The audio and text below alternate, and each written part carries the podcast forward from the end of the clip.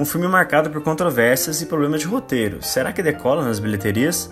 Sejam bem-vindos a mais um podcast do Pelas Trilhas. Hoje nós vamos fazer uma prévia e falar sobre a expectativa para um dos lançamentos mais esperados do ano, o filme Bohemian Rhapsody, um longa biográfico que irá contar a história da ascensão da lendária e extremamente popular banda britânica, o Queen. No entanto, uma sucessão de conflitos a respeito de como o enredo do filme deveria ser feito quase comprometeu a produção do longa.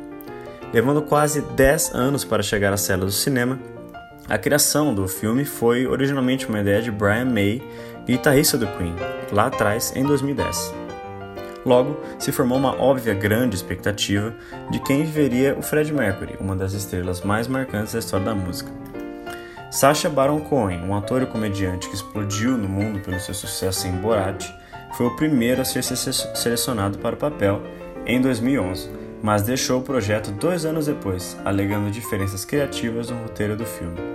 Sasha queria um filme mais adulto e classificado para maiores de 18 anos, enquanto o time de principais produtores, que incluía Brian May, o baterista Roger Taylor e o manager da banda Jim Beach, queria seguir um conteúdo mais brando e acessível a audiências de todas as idades.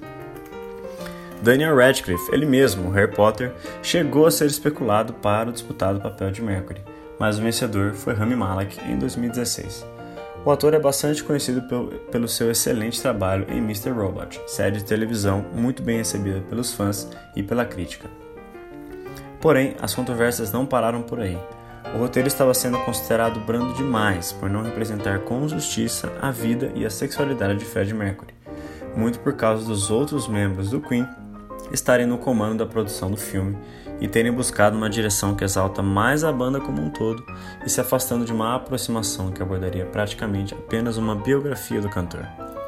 E para piorar, o diretor do filme, Brian Singer, foi demitido com duas semanas de gravação restantes para encerrar a produção, devido ao seu desaparecimento do set após o feriado de Ação de Graças e supostos problemas pessoais e de relacionamento com Malek. O diretor Dexter Fletcher ficou com a responsabilidade de encerrar o filme no começo de 2018. Apesar de todos os problemas e obstáculos pelo caminho, o filme foi finalizado e enfim chega às telonas neste final de ano.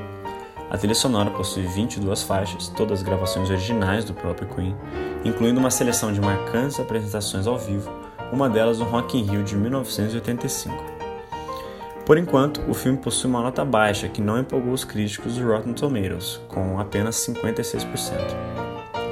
No entanto, a nota média dos fãs do site IMDb tem sido alta, 8,4, e também o filme teve uma estreia excelente nos Estados Unidos, arrecadando mais de 50 milhões de dólares em seu primeiro final de semana.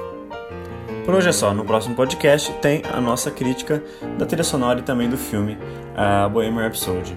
Eh, até a próxima, tchau tchau!